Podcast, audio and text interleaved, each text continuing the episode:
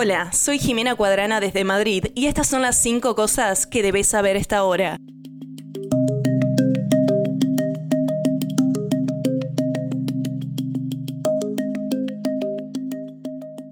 El presidente de Ucrania, Volodymyr Zelensky, dijo a CNN que millones de personas morirán en la guerra contra Rusia si los legisladores estadounidenses no aprueban la petición del presidente Joe Biden de 60 mil millones de dólares de ayuda militar al país. A la pregunta de Caitlin Collins de CNN sobre la afirmación del senador republicano estadounidense J.D. Vance de que el resultado de la guerra no cambiaría aunque Ucrania recibiera el dinero, Zelensky respondió que no estaba seguro de que Vance entendiera lo que está pasando aquí. Entenderlo es venir a la línea del frente para ver lo que está pasando, hablar con la gente, luego ir con los civiles para entender y comprenderá que millones de personas morirán. Es un hecho, dijo Zelensky.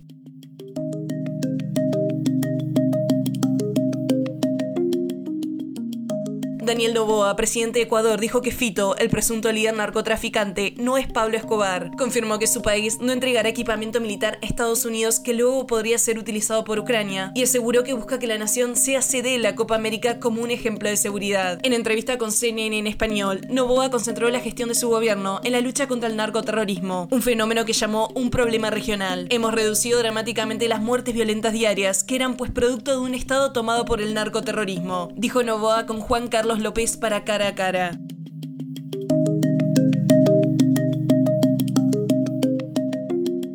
El expresidente de Brasil, Jair Bolsonaro, encabezó el domingo una gran manifestación en Sao Paulo para defenderse de las acusaciones de que estuvo involucrado en un intento de golpe de Estado. Miles de sus partidarios se presentaron después de que el ex líder los instara a principios de este mes a manifestarse en defensa del Estado democrático de derecho. Grandes multitudes de simpatizantes llenaron la avenida Paulista, una vía importante en la ciudad más grande del país. Bolsonaro convocó la manifestación días después de que su abogado confirmara que estaba siendo investigado por un presunto complot para mantenerlo en el cargo después de las elecciones presidenciales de 2022, que perdió ante Luis Ignacio Lula da Silva.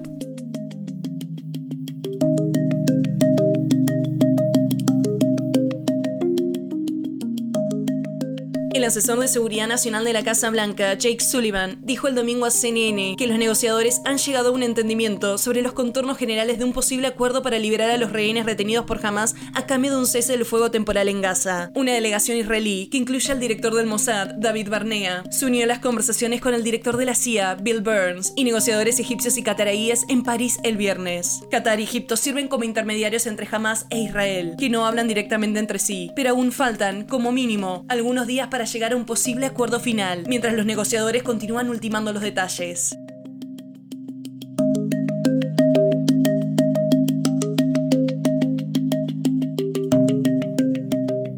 ATT va a reembolsar a sus clientes por la interrupción de la red de casi 12 horas que se produjo el jueves, según anunció la empresa en un comunicado de prensa. La red móvil emitirá un crédito de 5 dólares a los clientes de ATT Wireless potencialmente afectados, lo que, según dice, es el costo promedio de un día completo de servicio. Reconocemos la frustración que esta interrupción causó y sabemos que decepcionamos a muchos de nuestros clientes, dijo la compañía a última hora del sábado. Entendemos que esto puede haber afectado su capacidad para conectarse con familiares, amigos y otras